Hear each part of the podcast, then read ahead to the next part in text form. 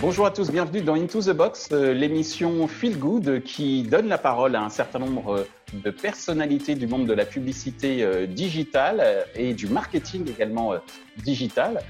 Aujourd'hui, nous avons pour invité Wale Badamossi Oyekami, qui est le fondateur d'une des boîtes qui monte actuellement en termes de création publicitaire, Derwin.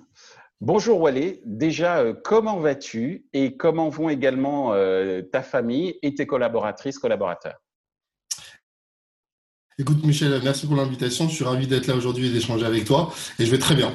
Euh, en plus, je suis en jour de congé aujourd'hui, donc ça me permet aussi de prendre le temps de me détendre.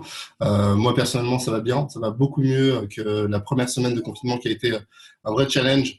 Parce que pour moi, ça a été une crise multidimensionnelle à la mm. fois euh, personnellement gérer sa santé, la santé de sa famille et de ses proches, d'un point de vue business, d'un point de vue d'organisation et d'un point de vue de planning. Euh, la première semaine pour moi était très difficile parce que j'étais complètement déboussolé euh, dans un univers euh, inconnu, euh, nouveau, avec beaucoup d'éléments de crise à gérer. Et voilà, ça a été difficile, mais maintenant je me sens vraiment très bien. Je pense que j'ai commencé à prendre le rythme, que l'organisation qu'on a mise en place aussi au niveau de l'agence marche bien. Et voilà, la chance qu'on a, c'est que la, santé de moi et mes proches est bonne, que les collaborateurs vont bien. Certains ont été touchés par le, virus, ont eu une quinzaine de jours d'absence. Euh, mais globalement, tout le monde est en bonne santé, tout le monde va bien. Puis la famille, que ce soit en France ou à l'étranger, va aussi bien. Donc euh, jusqu'ici, on, touche du bois et on continue de croiser les doigts pour que euh, tout se passe bien pour tout le monde. Alors justement, tu nous as parlé de, de, ton équipe, de tes équipes.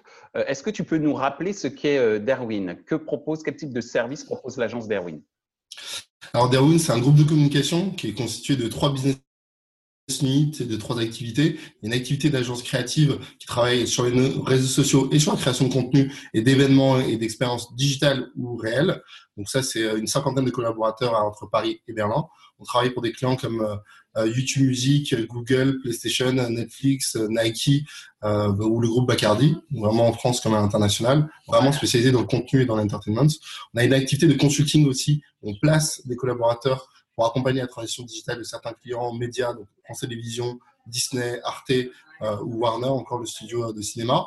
Et on a une troisième activité qu'on a initiée au mois de janvier dernier, mais qui a été freinée évidemment par la crise qu'on traverse actuellement, qui est une activité de production de contenu euh, ad hoc euh, pour les médias, pour les clients et pour les clients avec lesquels on travaille. En gros, c'est un groupe de 75 personnes aujourd'hui euh, qui créent des stratégies de contenu et des stratégies digitales pour des marques médias, entertainment ou des marques grand public. Alors justement, tu as évoqué l'organisation tout à l'heure, le fait qu'il fallait s'adapter à cette nouvelle configuration qu'impose cette crise du coronavirus. Qu'est-ce que tu as mis en place justement en termes d'organisation chez, chez Darwin? Alors, le, dans ce malheur-là, en fait, euh, la mise en place du télétravail qui a été imposée euh, assez rapidement était plutôt fluide chez nous.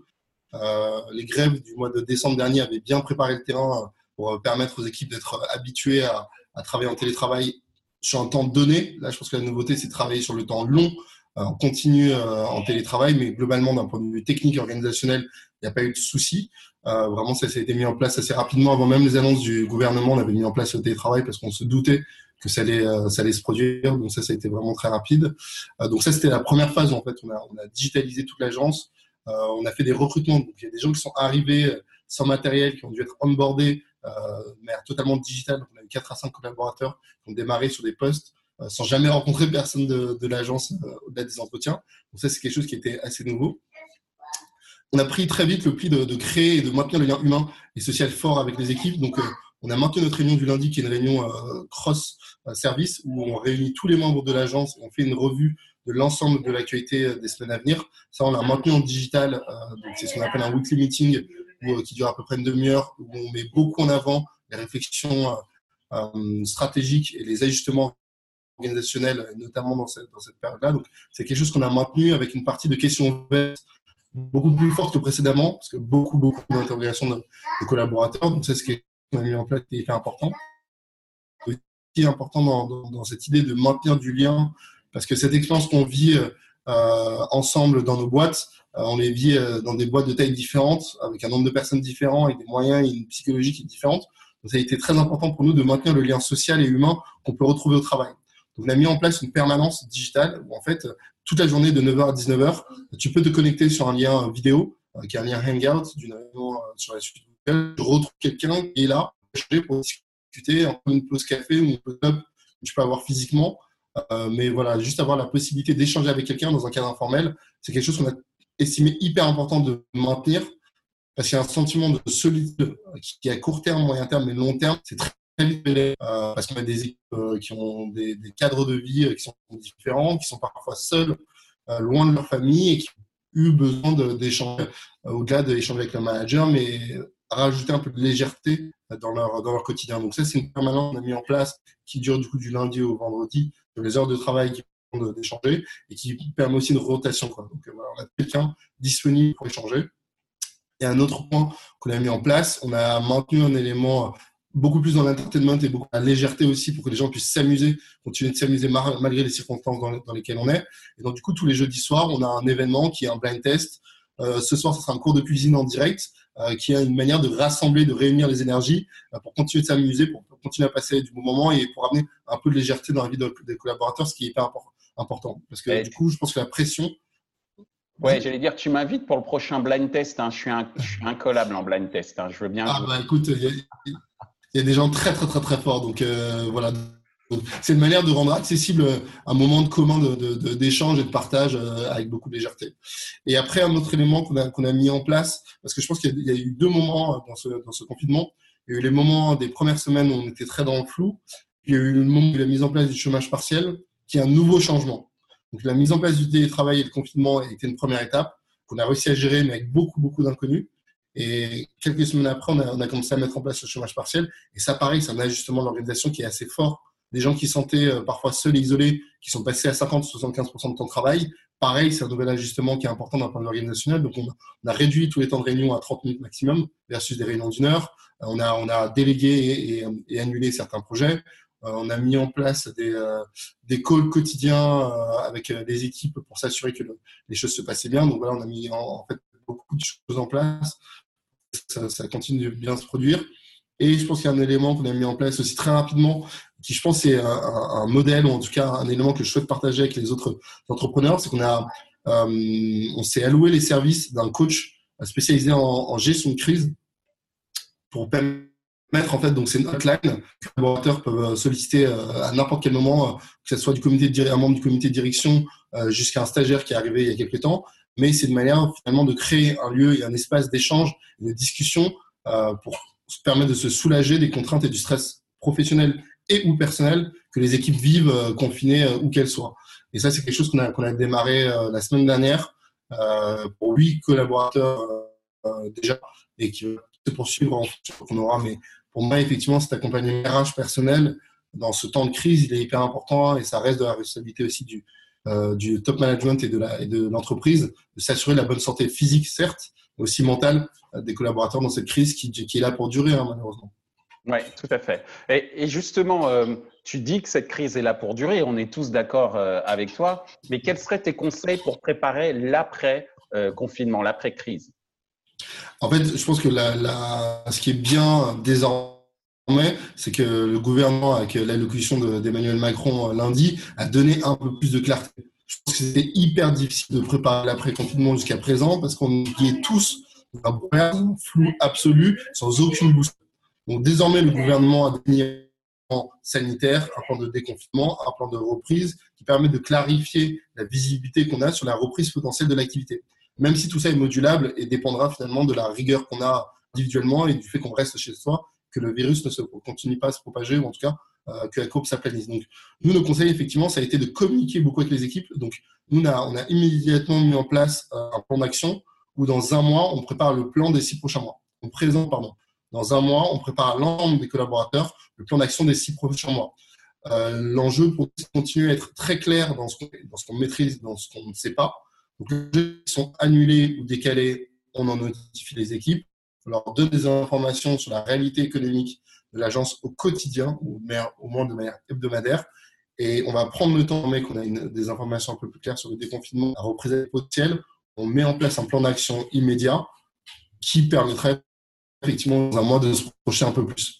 Un autre souci qui, qui revient beaucoup sur la, table, euh, c'est pas la question de la pérennité du travail, parce qu'en fait on a la chance d'être une agence qui en termes de trésorerie, en termes d'équilibre financier est solide. Donc on a éliminé très vite en fait cette régulation que pouvaient avoir les équipes sur est-ce que je vais encore avoir un travail dans les semaines qui viennent, qui est une, interrogation légitime collaborateur et qui est un sujet qu'il faut adresser, qu'il faut anticiper. Il ne faut pas attendre que les gens se posent la question pour y répondre. Donc, nous, très, très rapidement, a pris les devants en expliquant quelle était la santé financière, quel était le plan d'action et les premières mesures qu'on pourrait prendre pour euh, maintenir et garantir la santé financière le plus longtemps possible dans ce qui est un marathon. Hein. On se dit, c'est pas un sprint, c'est une crise qui ressemble à un marathon. Donc, euh, mm. nous, on a, on a, donné très clairement euh, des indicateurs là-dessus. On les donne régulièrement. Dans un mois, le plan d'action donnera une visibilité à six mois jusqu'à septembre.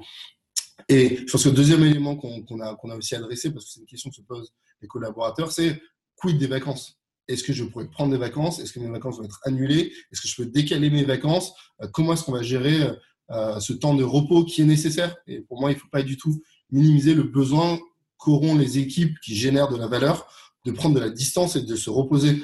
Euh, le confinement, que ce soit en temps plein ou en temps partiel, c'est pas des vacances. C'est absolument pas des vacances. C'est des périodes les plus stressantes que les collaborateurs traversent et ils auront besoin, quelle qu'ait qu été l'activité réelle et les résultats financiers, de se reposer, de se détacher.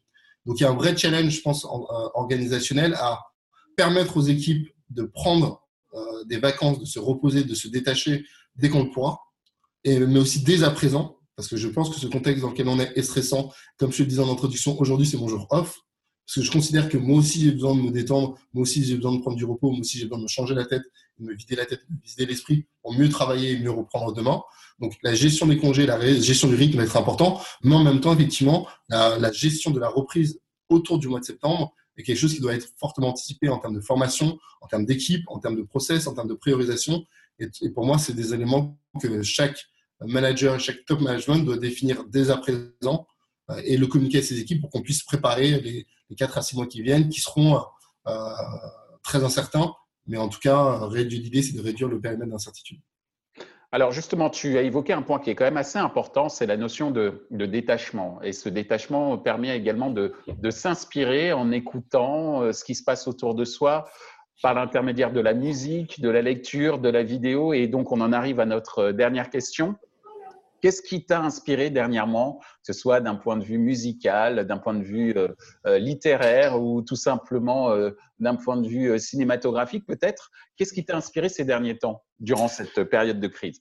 Alors c'est vrai que moi je suis un passionné d'entertainment, c'est pour ça que je suis à la tête d'une agence d'entertainment. Donc j'ai énormément regardé de séries. j'ai passé beaucoup beaucoup de temps à, essayer de me relaxer en regardant des séries, même si ça ressemble un peu à du travail parfois. Et j'ai découvert du coup l'adaptation par HBO film euh, au, début des années, au début des années 2000. Et donc HBO a fait une série qui est vraiment, vraiment très bien. C'est une mini-série de 10 épisodes que j'ai trouvé vraiment hyper intéressante, hyper nouvelle, hyper fraîche. Donc euh, clairement, ça c'est une série que j'ai regardée, que, que je tu peux redonner le titre parce que tu peux redonner le titre de, de la série. Bien sûr. Donc, donc la série s'appelle Watchmen. C'est une déclinaison d'un comics américain. Watchmen, c'est vraiment très bien. J'ai vraiment euh, passé beaucoup de temps à, regarder cette série-là et ça m'a beaucoup plu. Il y a une autre, euh, il y a une autre euh, utilisation de, du digital que je fais en ce moment. C'est, je passe beaucoup de temps sur l'application Google Art and Culture. Donc, il se trouve que Google, c'est un, un, de nos clients. Lancé une application qui permet d'explorer les musées du monde. Et je trouve que c'est hyper intéressant de pouvoir se, se, balader dans les musées du monde actuellement et d'avoir de, l'impression de sortir, de découvrir les œuvres d'art. Et puis après, comme j'ai une, une, une, femme et, une fille euh, en bas âge, on passe pas mal de temps aussi à regarder le documentaire qui s'appelle Our Planet, qui est un documentaire sur Netflix qui raconte les merveilles du monde. Et ça permet aussi de s'oxygéner, quoi, sachant que ma fille sort très peu. Ça lui permet de découvrir la faune, la flore euh, et la, la beauté de notre planète Terre euh, qu'on veut préserver à, à, tout prix. Et voilà, donc ça permet effectivement à travers un écran, certes, de découvrir les beautés de ce monde qu'elle ne peut explorer pendant ce confinement. Et on espère pouvoir euh, à nouveau redécouvrir euh, le monde. On va dire que c'est une sorte d'échauffement, un petit peu un échauffement euh, à distance et, digital que nous donne l'occasion de faire ce confinement, même si on aurait peut-être préféré un autre contexte pour découvrir le monde, mais peu importe. En tous les cas, Wally, je te remercie beaucoup euh, d'avoir euh, contribué à Into the Box et euh, de nous avoir éclairé à travers tes conseils, à travers ce que tu fais. Et je te souhaite donc bonne chance, bon courage pour l'ensemble des équipes de Derwin. Bon courage également à ta femme et à ta fille durant ce, confinement. Et puis tout simplement, bon courage à toi pour bien te reposer et reprendre euh, le, chemin de Derwin avec ce fameux plan à six mois que je retiens, qui est un plan nécessaire pour bien préparer l'après-confinement. Merci à toi, Wallet, et à très vite. Merci, Michel. Prends de toi. Salut. Bye.